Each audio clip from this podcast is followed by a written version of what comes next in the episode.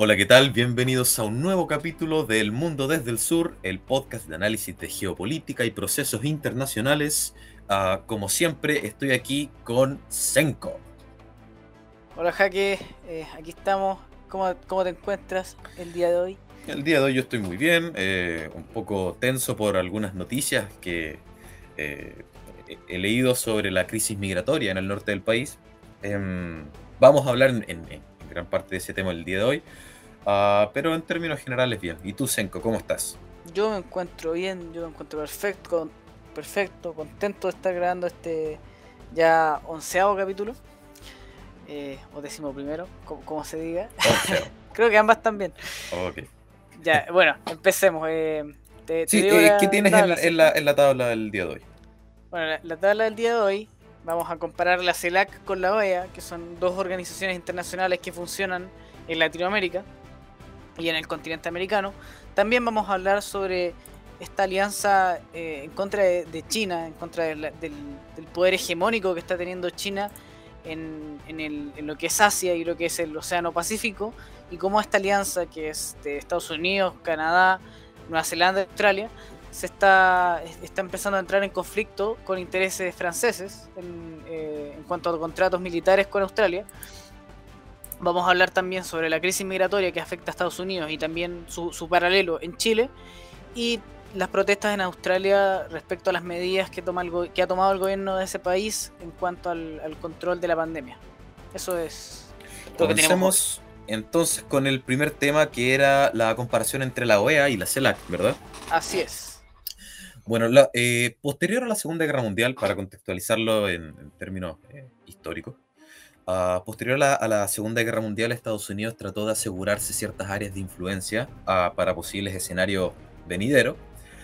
Una de esas fue eh, asegurarse la lealtad, el favoritismo de los países hispanoamericanos, latinoamericanos, de todo el continente americano en definitiva, para lo cual impulsó eh, y finalmente fundó el año 1948 la OEA, la Organización de Estados Americanos esta es una organización internacional que involucra a la mayor parte de los países eh, eh, americanos. Se expulsó a, Cuba en 1962, hay veces que los, países han, salido, han vuelto a entrar, pero básicamente el objetivo de la OEA es esto. Eh, es un símbolo, se puede decir, de la hegemonía de Estados Unidos sobre los estados americanos desde la Segunda Guerra Mundial en adelante. Sin embargo, hizo noticia en los últimos días, eh, ya que el 18 de septiembre del 2021 eh, se realizó la sexta cumbre de la CELAC. Senko, ¿puedes explicarnos, por favor, qué es la CELAC? Bueno, yo creo que la mejor forma de, abordar este, este tema y la, diferencia y similitud entre estos dos organismos es también tomar un poco la continuidad de la, de la OEA. Si bien la OEA, claro, fue fundada por ahí por 1948 eh, es un poco una continuación también de la doctrina Monroe de Estados Unidos que, tenía que ver con asegurar un área de influencia en, el continente americano, ser básicamente la potencia hegemónica de, este continente, especialmente desde su frontera con México hasta hacia el sur. Eh, bueno, la, la CELAC se creó eh, durante el gobierno de Hugo Chávez en el año 2010, bien, bien relacionada con el castrochavismo eh, y con un, flujo de gobiernos eh, de tendencia izquierdista en el continente americano en ese tiempo. Estamos hablando de, los Fernández en, Argentina, de eh, Lula en, Brasil y por supuesto de, Chávez en, Venezuela y Raúl Castro en Cuba. en este contexto, claro, tratan de separarse de los intereses de la OEA, claro que son intereses bastante cercanos a, la, esta hegemonía estadounidense. Y si bien bajo una excusa de latinoamericanismo y bajo la, la, el ideal bolivariano izquierdista que, tiene Chávez, ¿no es cierto? Em, básicamente buscan, buscan una organización, un símil de la, de la OEA, pero para los intereses castrochavistas bajo esta, este, este manto, esta, esta superficialidad de, claro, de, una unidad más latina, por así decirlo. Y por supuesto que ha excluido Estados Unidos y Canadá de esta, de, este, esta organización. Así es, entonces tenemos que la OEA, tanto la OEA como la CELAC son organizaciones internacionales de estados del continente americano. Por un lado la OEA es más cercana a Estados Unidos uh, y, y, en la OEA existe Estados Unidos y Canadá uh, y en la CELAC no existe Estados Unidos y Canadá, no son partes, solamente para, bueno, como su nombre eh, lo dice, precisamente es una comunidad de estados latinoamericanos y caribeños, CELAC es una organización de Estados americanos sin Estados Unidos y sin Canadá. Y precisamente como tú dices, al parecer la CELAC tiene una tendencia mucho más izquierdista. Fue originada por Hugo Chávez y este año hubo una polémica bastante grande. Como les dije, el 18 de septiembre de, de, de, este, de 2021 se realizó la sexta cumbre de la CELAC en México, en el Palacio Nacional de México, en la capital, uh, con una polémica bastante grande porque eh, los, muchos mandatarios no sabían, pero estaba invitado eh, Nicolás Maduro. Y eso generó una polémica principalmente entre eh, Nicolás Maduro y los presidentes de Paraguay, de Uruguay, de Colombia, los cuales no estaban, se les veía que estaban bastante incómodos en el lugar.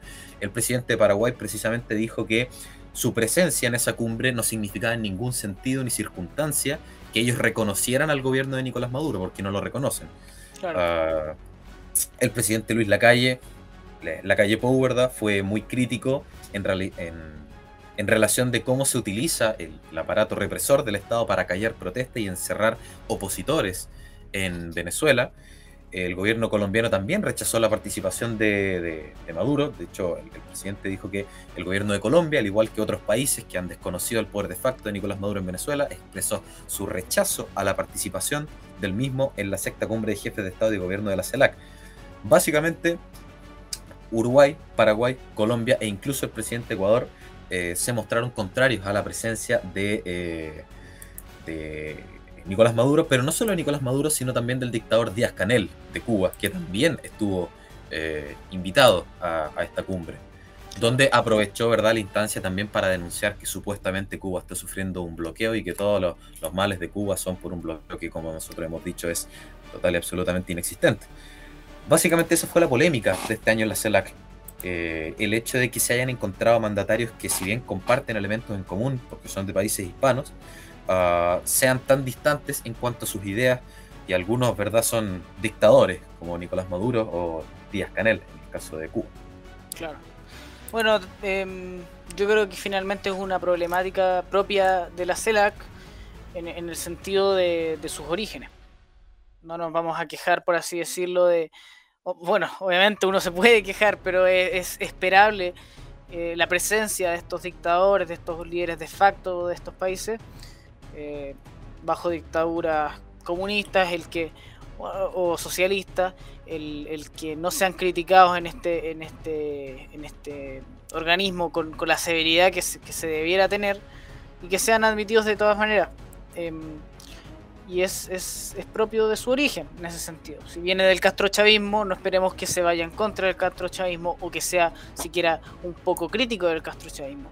Finalmente, y esto es, es un, un, tema propio, muy propio de estas dos organizaciones, de la CELAC y de la OEA, que por un lado se, se critica, algunos medios de izquierda critican la inactividad de la, de la, de la OEA en cuanto a, por ejemplo, lo que ellos llaman eh, violaciones a derechos humanos en Colombia.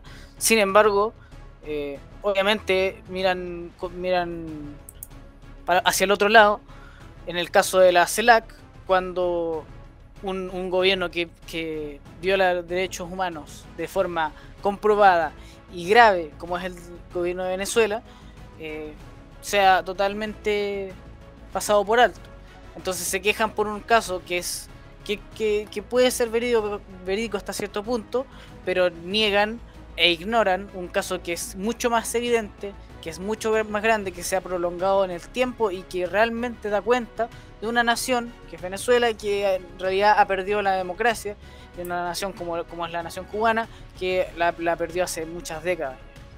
Entonces, están estas, estas ideologías también presentes en, en, ambas, en ambas organizaciones.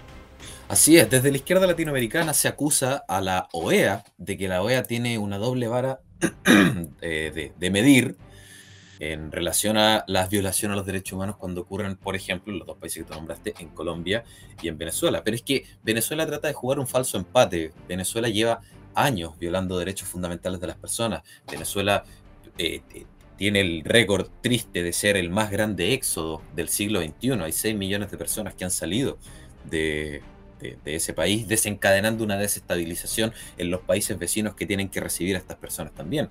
Y eso, y el encierro de, opositores, ¿verdad? Y el, básicamente el término de las garantías de protección de los derechos fundamentales de las personas, tratan de empatarlo con el hecho de que en Colombia hubo un estallido delictual como en Chile y se tuvo que utilizar la fuerza para reprimirlo y en el uso de la fuerza, ¿verdad? Hay gente que salió lastimada y por lo tanto las organizaciones internacionales de derechos humanos que siempre son útiles a la izquierda acusaron de que en Colombia se estaban violando los derechos humanos. Por lo tanto, con esta gimnasia mental, Colombia y Venezuela terminan estando al mismo nivel en cuanto a violación de derechos humanos. Eso no es cierto. Es totalmente falso. Por otra parte, y este es un tema que me gustaría eh, eh, hacer un, poner énfasis, los países contrarios a Estados Unidos que le compiten a Estados Unidos, Rusia, China, ¿verdad? Estaban bastante cómodos con el hecho de que la CELAC empiece a fortalecerse, porque al parecer eso es lo que está ocurriendo. Eh, por más que haya eh, una eh, diferencia en, en, las opiniones de los presidentes más bien democráticos de Latinoamérica y los dictadores. Sin embargo, todo esto parece estar ocurriendo en desmedro precisamente de la OEA. Básicamente, el área de influencia estadounidense en América se está debilitando Estados Unidos era el hegemón, no solo en el mundo, sobre todo en el continente americano. Y ahora está perdiendo su influencia sobre toda Latinoamérica y eso está siendo reemplazado por la CELAC, que tiene una tendencia izquierdista y que en su tendencia izquierdista va a favorecer a países como China o Rusia y Estados Unidos va a continuar su proceso de decadencia que hemos conversado acá. Claro.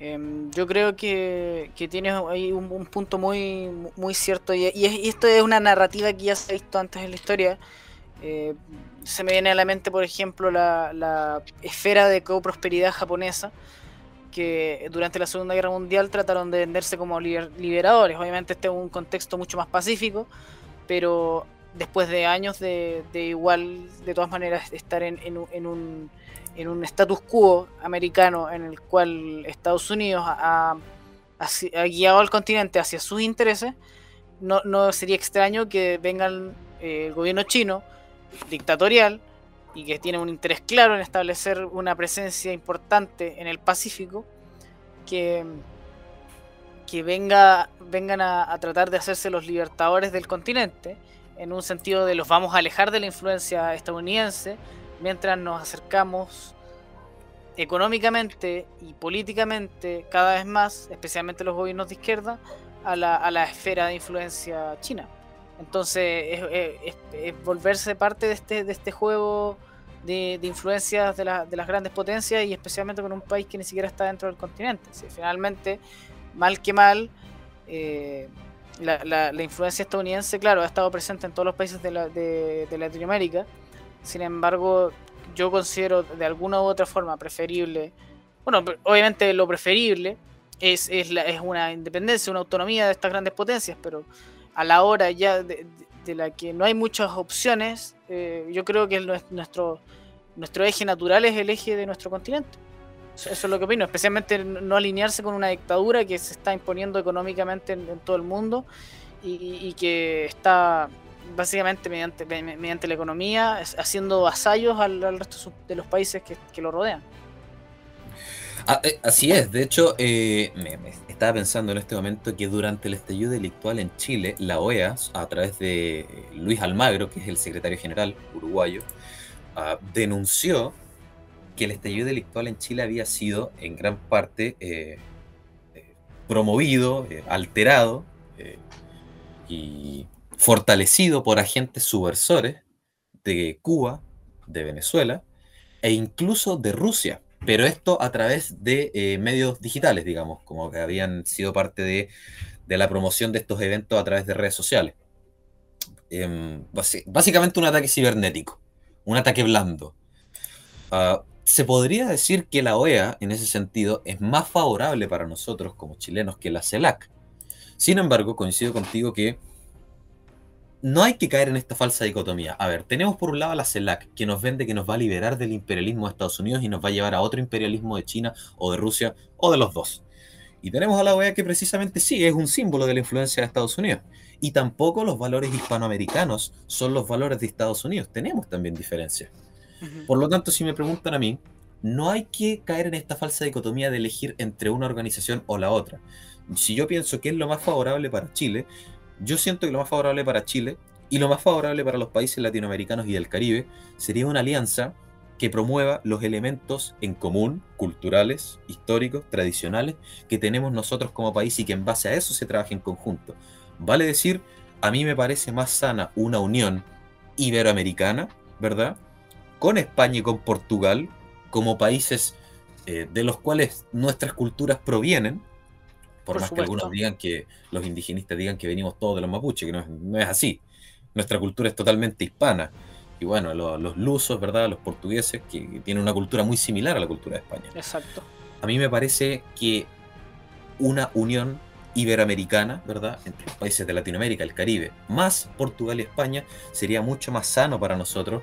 Portugal y España no tienen el potencial que tenían antes, eh, ¿verdad? Para mantenernos dominados sería una unión mucho más sana, con elementos culturales en común, religiosos en común, y a mí me parece que eso sería mucho mejor que pasar a depender de una potencia muy poderosa como China o como Rusia, o por Estados Unidos eh, eh, en el otro lado. Yo creo que esa es la unión que deberíamos promover. Concuerdo contigo, de hecho tenemos mucho más en común como chilenos con los portugueses de lo que lo tenemos con los estadounidenses que están en el mismo continente. Es. Por un tema cultural. Si bien hay una diferencia lingüística, es una diferencia bastante pequeña, bastante menor. Hay, hay diferencias lingüísticas más grandes dentro de la misma España que entre los países eh, iberoamericanos. Entonces, eh, yo eh, coincido contigo y creo que ese sería el, camino más favorable entre países que francamente son hermanos. Son todos hermanos y, proceden todos de, de, una misma cultura ibérica eh, de origen eh, católico, cristiano, basado en la, reconquista del, continente y en, después la expansión, claro, de, este imperio español y el imperio portugués. Em, y que siguen unidos, a pesar de que muchos no quieran que sea así. Bueno. Senko, ¿qué tal si pasamos de inmediato al siguiente tema? Me parece. Bueno, el siguiente tema, como ya lo mencioné, es, este, esta alianza entre los países anglos del Pacífico eh, en contra de la, influencia que está teniendo China en, este mismo océano y en este mismo eh, continente, en, Asia, por así decirlo. Y el, problema que ocurrió ahí, porque se le permitió a Australia ahora tener eh, submarinos nucleares, y Australia ya había firmado hace poco un, tratado, con un contrato, mejor dicho, con Francia para adquirir submarinos convencionales, un, contrato bastante, bastante importante en cuanto a la suma de dinero que, que está involucrada, que, eran, que son 56 mil millones de euros eh, de esta compra, y que finalmente eh, Australia, más que se vio obligada a cancelar, pero, pero obviamente no, ya no tenía interés en comprar estos eh, submarinos convencionales, una flota de 12 submarinos, ya que ahora iba a tener la opción y, y, a comprar submarinos nucleares de, de, esta alianza que, a la que se está uniendo y a la que está empezando a participar como una potencia de submarinos nucleares. Em, obviamente esta, situación no fue agradable para el, gobierno francés, eh, ya que se perdieron un contrato bastante importante eh, y además que se, sintieron pasados a llevar obviamente por los intereses estadounidenses. No, sé si, tú tienes algo más que agregar al respecto. Así es, mira, yo creo que este proceso responde a una de las grandes victorias del gobierno de Donald Trump, eh, que logró rayar la cancha sobre la cual, al menos en política exterior, va a tener que Joe Biden moverse, porque antes de Donald Trump, Estados Unidos estaba dividido sobre si en política exterior ellos debían enfrentarse a la influencia rusa o a la influencia china. Finalmente se terminó imponiendo la postura republicana del Partido Republicano, que fue el partido de Donald Trump, ¿verdad?, de que el enemigo era China, porque ellos eran la próxima potencia, no, no Rusia. Rusia eh, está un peldaño más abajo en, en esta discusión. Por lo tanto, Joe Biden tuvo que continuar la, batalla que Donald Trump estaba dando hacia, hacia China para impedir que esta dictadura termine por convertirse en, el hegemón a nivel mundial. Em, y Joe Biden tuvo que continuar, ¿verdad?, en esta senda. eh, y terminó por concretar una alianza, que es el AUKUS. AUKUS significa con K, Australia, United Kingdom, United States. O sea, es una alianza entre Australia, el Reino Unido y Estados Unidos para enfrentar la influencia que China puede tener sobre todo en el sector del Indo-Pacífico, ¿verdad? Si que ustedes tienen un mapa, en ese sector China se, quiere expandir con mucha fuerza y Australia ya ha tenido un par de polémicas contra el gobierno chino. Claro. Eh, el embajador eh, de China en Australia, Chen Jingjie, recuerdo que el año pasado amenazaba al, Básicamente era una amenaza hacia la sociedad australiana, porque él decía que si eh, Australia seguía básicamente inmiscuyéndose en los asuntos de China, puede que la gente en China se replantee beber los vinos australianos o comer la carne australiana o ir a estudiar a Australia. O sea, le está diciendo que si ellos se siguen metiendo contra China les van a dar un golpe económico y sabemos que China es más poderoso económicamente que Australia, que es un país con menos de 30 millones de personas, muy desarrollado, pero muchos peldaños más abajo, ¿verdad?, de, de China.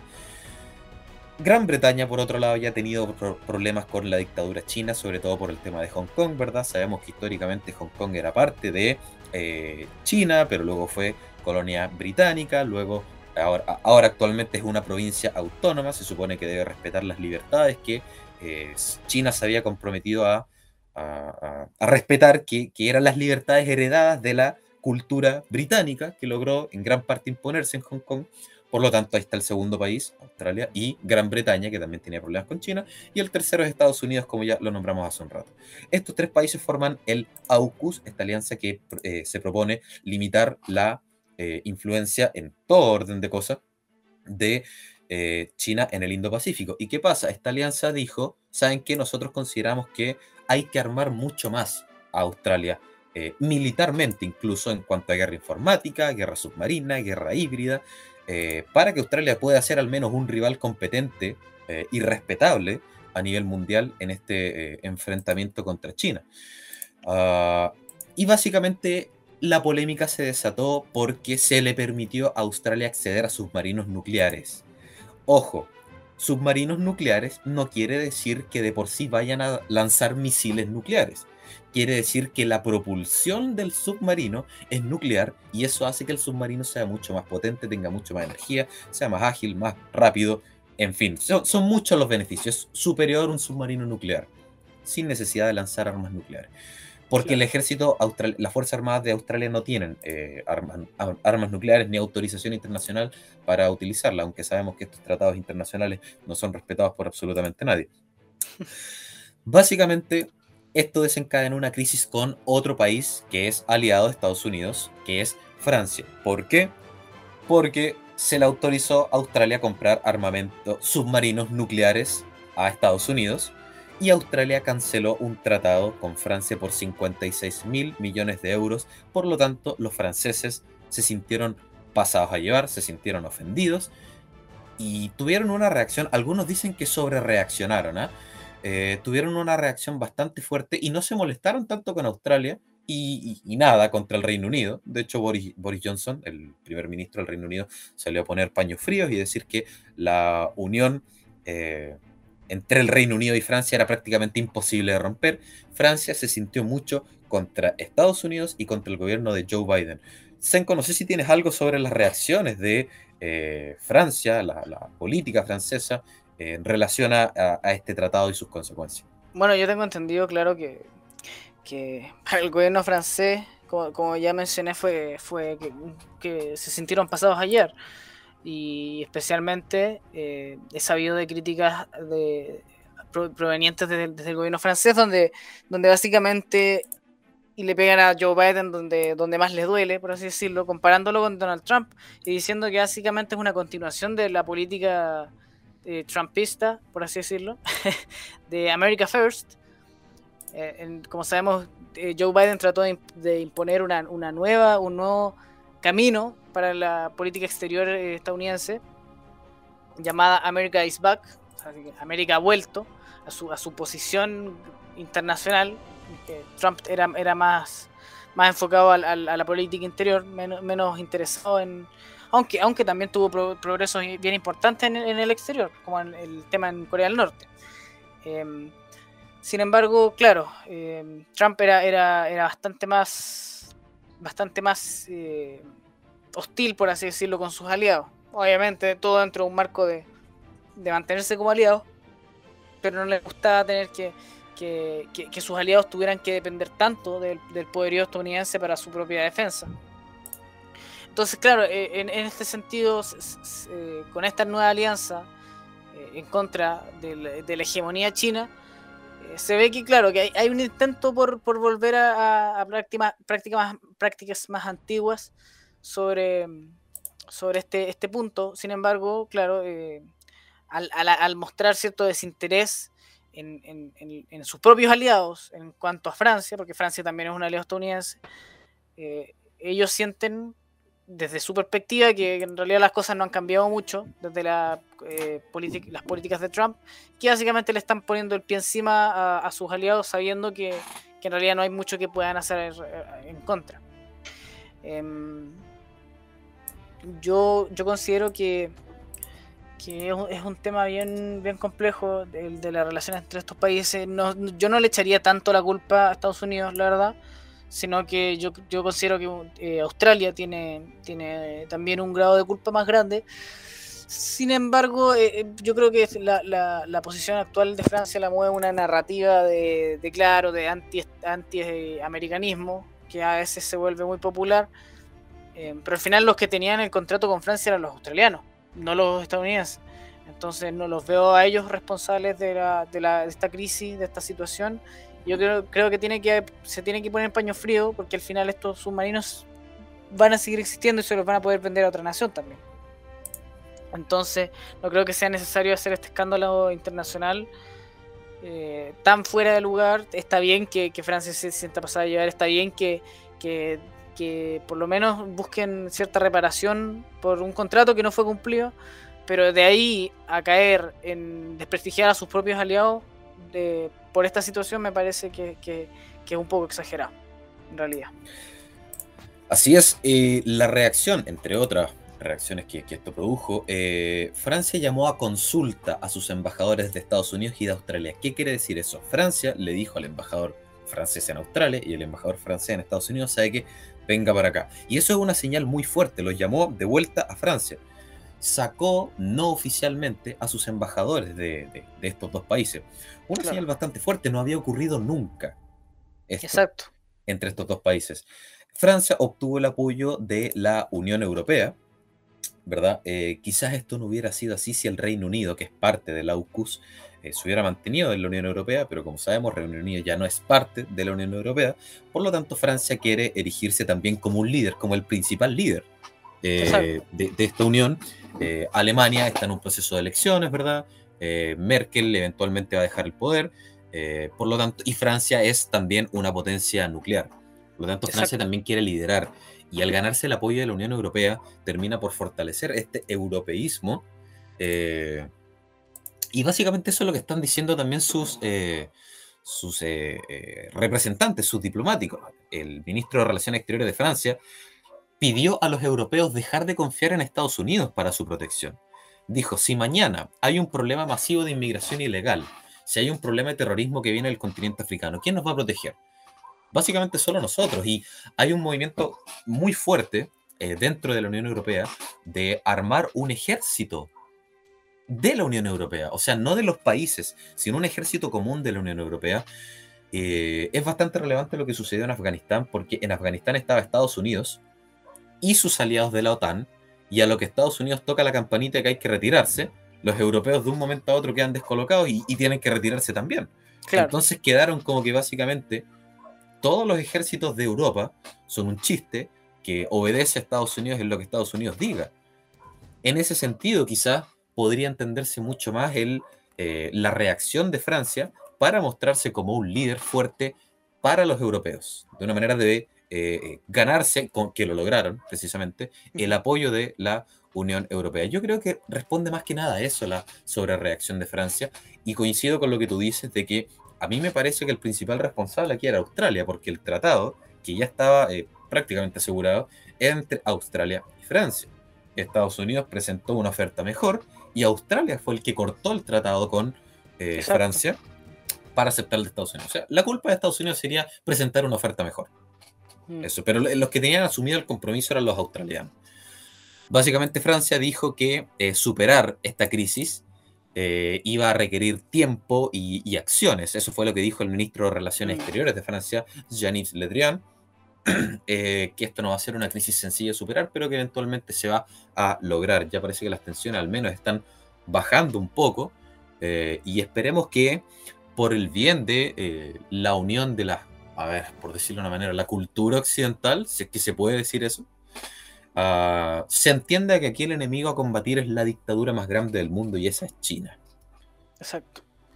Una cosa que agregar antes de, pasar al siguiente tema, yo creo que es bien importante el, ver de, cómo a Trump, especialmente Biden en su campaña y los demócratas antes de que llegara Biden al poder, lo trataron siempre como, como, como un tipo inepto en política internacional. Eh, los mismos líderes de otros países lo, trataron como inepto eh, en, muchos temas. Sin embargo, ahora vemos que a, pocos meses de, tomar el, cargo Biden, primero que nada tenemos el fracaso en Afganistán y la humillación internacional que eso conllevó, y ahora tenemos la crisis eh, diplomática más grave que ha tenido Estados Unidos con, Francia en, la historia, básicamente.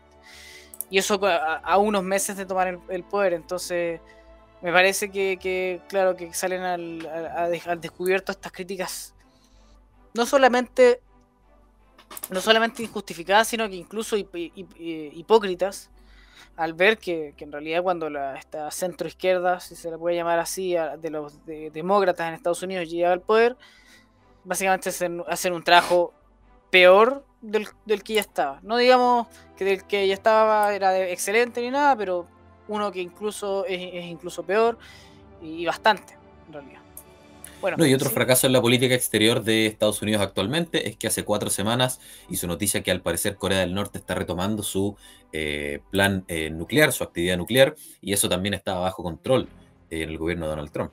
Exacto. Sí que parece que Donald Trump era mucho, mucho cuco de los medios de comunicación de que nos iba a llevar a una desestabilización global, pero él llegó, puso orden, hizo la pega, eh, no tuvo el reconocimiento necesario y ahora llega Joe Biden diciendo que él iba a hacer una pega mejor y está haciendo un desastre en todo lo que toca.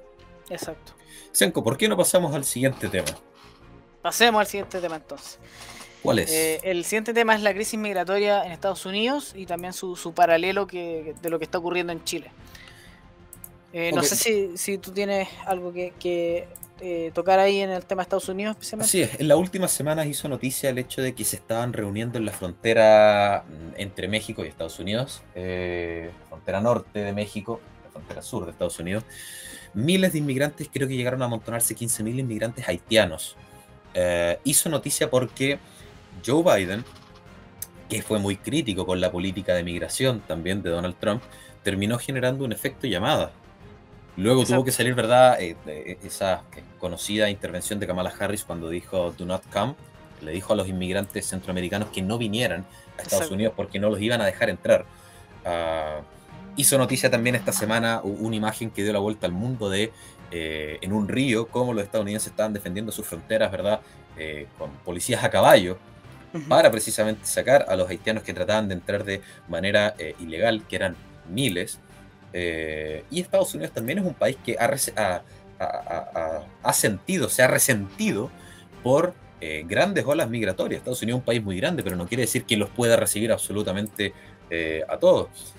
Básicamente la crisis fue esa, cómo se amontonaron inmigrantes haitianos en Estados Unidos. Muy, muy pocos lograron entrar y ahora algunos están diciendo que y, ahí va a tener un problema México, eh, que estaban considerando quedarse en México, ya que no pudieron entrar a Estados Unidos y que volver a Haití, Haití es un desastre, entonces estaban considerando quedarse en México y ahora el problema lo tiene México. Por haberlos dejado entrar, por haber servido de pasillo, ¿verdad? Exactamente. Para que ellos llegaran hacia Estados Unidos. Esa es el, la polémica que ocurrió en la frontera entre Estados Unidos y México.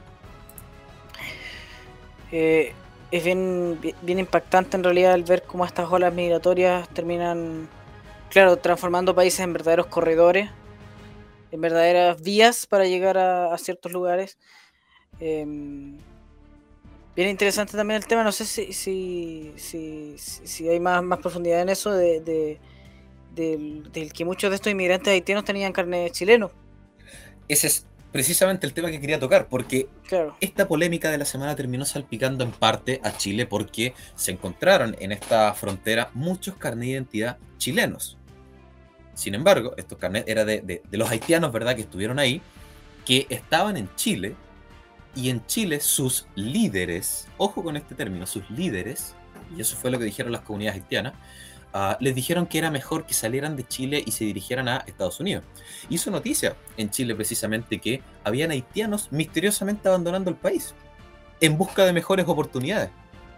Y uno dice, bueno, qué, extraño, porque en Chile en este momento hay bastantes eh, ofrecimientos de trabajo por todos lados. Entonces, ¿a qué se refieren ellos con mejores oportunidades? Se refiere a que les dijeron que ahora para hacer el flujo de migrantes haitianos tenía que dejar de llegar a Chile y tenía que empezar a enfocarse en Estados Unidos. Y entonces, ¿verdad? En esta frontera se encontraron estos carnes de identidad chilenos y terminó generando una polémica tremenda porque esos carnes de identidad se hizo la averiguación y eran todos haitianos que vivían en Chile, que cobraron el IFE en Chile, siendo que llevaba muy poquito tiempo, vinieron, cobraron el IFE y utilizaron el IFE para irse a Estados Unidos. Básicamente Chile está funcionando de agencia de turismo, le estamos pagando los vuelos a los haitianos para molestar a otro país. O sea, ni siquiera lo estamos devolviendo a Haití. Le estamos tirando el cacho a Estados Unidos con dinero chileno. Por último, se hubiesen llevado la plata a Haití y capaz que pueden haber hecho una inversión, alguna cosa, claro, para sacar ah, adelante el país. Otra, otra, otra polémica fue el hecho de que en Guatemala encontraron a migrantes irregulares chilenos, haitianos y brasileños que se dirigían a Estados Unidos. A mí me llamó bastante la atención. ¿Por qué los chilenos estarían encontrados, ¿verdad?, de, manera ilegal queriendo entrar a, Estados Unidos, si los chilenos somos el único país latinoamericano que tenemos la visa waiver. O sea, somos el país que más fácil la tenemos para entrar a Estados Unidos, de Latinoamérica. Entonces me puse a investigar y me di cuenta que las fotos de los chilenos se ven bastante africanos los chilenos. Están medio bronceados. Así es, extremadamente bronceados. Básicamente son negros. ¿Por qué? Porque son haitianos que llegaron a Chile, que les regalaron la nacionalidad chilena y les dio lo mismo, porque ni siquiera son gente que valore la nacionalidad chilena. No. Y de inmediato quisieron irse a Estados Unidos, ¿verdad? Con la plata del IFE. O sea, le estamos regalando plata, le estamos regalando nacionalidad. Hay puestos laborales que si quieren los podrían utilizar y nada de eso les interesa. O sea, ya la, la, excusa de la izquierda durante mucho tiempo de que estos tipos venían a hacer la pega que los chilenos no quieren, que ya de por sí es mentira. Pero ya, supongamos que hay pegas que los chilenos no quieren hacer Ahí están todos los ofrecimientos de trabajo. Pero tampoco quieren ellos hacer la pega. Ahora quieren irse a Estados Unidos. es verdaderamente triste porque uno obviamente se imagina, obviamente, este, este es una minoría. Eh, la mayoría de la gente que migra, migra por, claro, por razones eh, humanitarias, tratan de, buscar una mejor vida. Pero sin embargo tenemos estos casos donde hay gente que realmente viene a, a sacar ventaja de todo lo que puede sacar ventaja y si no les gusta se, van y se llevan todo lo que, lo que el país les, entrega. Eh, de forma de forma bien generosa de todas maneras. Em, y, claro y una izquierda que mueve un discurso este eh, eh, endofóbico por así decirlo de que de que tratando de tirar de, de, ensalzar al inmigrante solamente solamente mediante la tirando para abajo lo que es chileno y lo que es propio de la nación y claro, obviamente la única forma de que en realidad te, convenzan de que algo que, claramente no le está haciendo bien al país es que, bueno, es que en nuestro país eh, le falta diversidad cultural. Bueno, en nuestro país la gente, la gente no quiere hacer la pega, claro, pues entonces empiezan estas mentiras, esta endofobia, muchos llaman xenofobia a la gente que con todo derecho se, se opone a la inmigración descontrolada, a la inmigración ilegal, a cómo estas olas migratorias realmente le están haciendo daño a nuestro país y cómo esta gente, o por lo menos un segmento de esta gente que, ya es evidente, vienen a, sacar provecho de la, de situaciones. Y, aprovechándose de la buena voluntad que ha tenido, que dentro de todo ha tenido este país, eh, para recibirlo. Entonces, eh, claro, es, es, bastante triste, es bastante desilusionante, especialmente uno que tiene, que tiene la esperanza de que, de que haya gente y que hay, y uno sabe, pero de todas maneras ver estas situaciones eh, es, es, deprimente y, hace que, uno se sienta, no que uno, porque no es algo que lo, afecte quizás a uno personalmente, pero que, que el país sea, sea, sea utilizado, básicamente, y las políticas sean, sean eh, utilizadas solamente para el, beneficio de gente que, que, en realidad viene a, como ya mencioné, a tratar de, sacar una ventaja y de irse y que no tiene ningún compromiso con el, con el país, que no tiene ningún compromiso con, devolver lo que les, les, han dado y con una, una, una, perspectiva más, más utilitaria, más, más, más trabajólica de, de, hacer crecer a un país mediante su, su, migración. Así es. Eh, bueno, eh, hizo eh, polémica también las declaraciones del primer ministro haitiano, Ariel Henry, eh, que fue el, ministro que reemplazó ¿verdad? Al, presidente de Haití eh, posterior a su, al magnicidio que ocurrió. Ah, y que por lo demás Ariel Henry estaba siendo investigado por el fiscal nacional de Haití y lo removió del uh. cargo, llamativo. me pareció un poquito descarado unas declaraciones que Ariel Henry, el primer ministro haitiano, dio ante la Asamblea General de la ONU, porque cuestionó, ¿verdad?, bueno, dijo, sin querer cuestionar el derecho de un Estado soberano a controlar el acceso de extranjeros a su territorio, y de inmediato cuestionó, creemos que muchos países ahora prósperos han sido construidos por sucesivas oleadas de migrantes y refugiados, refiriéndose a que Estados Unidos ha sido, ¿verdad?, creado por oleadas de migrantes. Pero a ver, señor Ariel, no ha sido creado por oleadas de migrantes haitianos, los haitianos no han construido nada ni en su propio país. Sí, por británicos, sí por italianos, que construyeron países sólidos, ¿verdad? En su tierra construyeron, y luego de eso salieron de su tierra, fueron a Estados Unidos y construyeron, ayudaron a construir este, este otro eh, país, eh, la potencia mundial, ¿verdad? Pero eso no le sirve mucho a su gente, porque su gente no ha construido nada en ningún lado. Lamentable. Eh, eh, en el siglo XIX y XX en Chile, eh, los ministros que fueron a buscar, el ministro ¿verdad? Vicente Pérez Rosales, que fue a Alemania a buscar alemanes, eso fue porque un, un pensamiento que es tremendamente lógico, me parece. Si uno quiere que su país se parezca a Haití, traes haitianos. Si tú quieres que tu país se parezca a Alemania, traes alemanes. ¿Verdad? Y él decía, bueno, los alemanes tienen una gran ética laboral, vamos a traer alemanes. Y por eso se colonizó la cuenca del Yanquihue en el sur de Chile con alemanes por lo tanto, no se puede hablar de que las oleadas de migrantes han construido estos países. Y si se pudiera hablar de eso, se puede. Primero hay que preguntarse: ¿qué oleadas de migrantes? ¿De dónde venían esos migrantes? ¿Los migrantes haitianos construyeron estos países? ¿O los ingleses, italianos y alemanes? Que parece que las culturas no construyen lo mismo. Es la cruda realidad en ese sentido. Claro.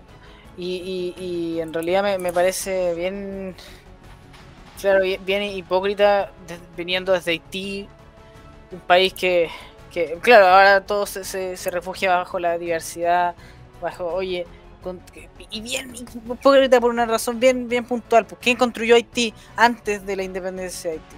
Los franceses. Y, y, vamos a decir que, ocurrió libre de libre de errores, por supuesto que no. Era, era, estamos hablando del siglo XVI, XVII Em, donde, donde, claro, hubieron barbaridades que, que, ocurrieron de, mano del gobierno francés, sí, lamentablemente. Eh, sin embargo, eh, recordemos que la independencia de Haití fue una revuelta de esclavos. Ese fue el proceso que dio, que dio lugar a esta, esta situación. Y en la revuelta de esclavos hicieron cometieron un genocidio. Un genocidio, de blancos, claro. Claro, tremendamente olvidado. No, y, me llama mucho la atención el hecho de que ellos, para independizarse, mataron a todos los franceses blancos, ¿verdad? De la isla. Por supuesto. Y ahora eh, están dando todo para ir a meterse a países de blancos, como Estados Unidos. Claro. Entonces, y no, obviamente no los vamos a juzgar ahora por lo que cometieron hace 200 años. Eh, pero sin embargo, es, como te digo, es un argumento hipócrita porque los que construyeron Haití, los que construyeron Haití, más que la economía de algodonera, de, azucarera, extractivista, eh, fueron los franceses y que hicieron los, haitianos con, los franceses, los mataron a todos. Y no solamente a los franceses, sino que también a los mestizos entre francés y africano también, también se, los echaron. Entonces, eh, veamos cómo trata Haití a la gente que construyó su país y veamos cómo, qué interés real, en realidad hay de, que los haitianos te construyan un país. Sanko, ¿por qué no pasamos al último tema? Ya estamos quedando muy justos en el tiempo. El último tema me parece que era bien breve. ¿Cuál era? El último tema son las, protestas en Australia. Eh, Así es. En cuanto a al, control de la pandemia que está haciendo el gobierno allá y que es bastante, bastante duro, bastante tiránico, por así decirlo. en Australia se cerró, para que la gente sepa, un pueblo porque ocurrió un caso de variante Delta y mandaron a todo el pueblo a, cuarentena. Mm. Eso es totalmente ilógico. Si hay un caso, tú encierras a la persona, no puedes encerrar al pueblo entero porque una persona tiene Delta. Claro, la persona, los contactos estrechos, la familia, por, por, ya para extenderlo mucho, pero, pero no tiene sentido, claro, subyugar a todo el pueblo por una razón como esa. Básicamente lo que ha ocurrido es que en las últimas semanas, y esto no se ha mostrado en Occidente, porque todas las protestas contra eh, las medidas de contención del COVID no se muestran en medios de comunicación. Uno se entera de esto por medios alternativos y siempre desde una perspectiva tendenciosa, si es que son medios de comunicación oficiales. Si los medios de comunicación oficiales lo muestran, siempre es tendencioso. Si uno quiere la verdad, tiene que irse a medios alternativos. Tiene que irse a Telegram, donde esta red social, ¿verdad?, resguarda mucho más la libertad de expresión y la libertad de distintas opiniones. La policía, eh, en el quinto día de protestas, detuvo a 200 personas contra precisamente que, se están manifestando contra las restricciones eh, por el COVID-19. Australia, y, eso era lo que el, símil que se hacía en redes sociales, Australia fue utilizado durante mucho tiempo en la época colonial como una cárcel. Claro. ¿Verdad? Y ahora en la parte sur de Australia ocurría algo bastante llamativo y bastante distópico, como la, la dictadura del gran hermano. Una distopía tecnocrática, porque la gente tenía que encerrarse en sus casas por cuarentena. Y no solo eso, la gente estaba obligada a descargar una aplicación. Y esa aplicación, en algún momento del día, sonaba una alarma, ¿verdad? Una lucecita vibraba el celular y tú tenías que mandar una selfie en una parte de tu casa demostrándole a la aplicación que efectivamente estás cumpliendo con la cuarentena. O sea, es, es arresto domiciliario, es como que te pongan, ¿verdad? Claro, lo es. ¿Cómo se llama esto? Que es como brazalete, pero no en el pie. Un brazalete en el pie. ok, sí. Eh, básicamente eso. Eh, y la gente, bueno, se enfureció, se salió a las calles. Los camioneros de Australia eh, cortaron las carreteras y eso tuvo un efecto bastante importante en algunos pueblos porque generaron desabastecimientos, pero la gente desabastecida y todo apoyaba que los camioneros hicieran eso como método de presión contra el gobierno australiano porque ellos decían, ¿saben qué?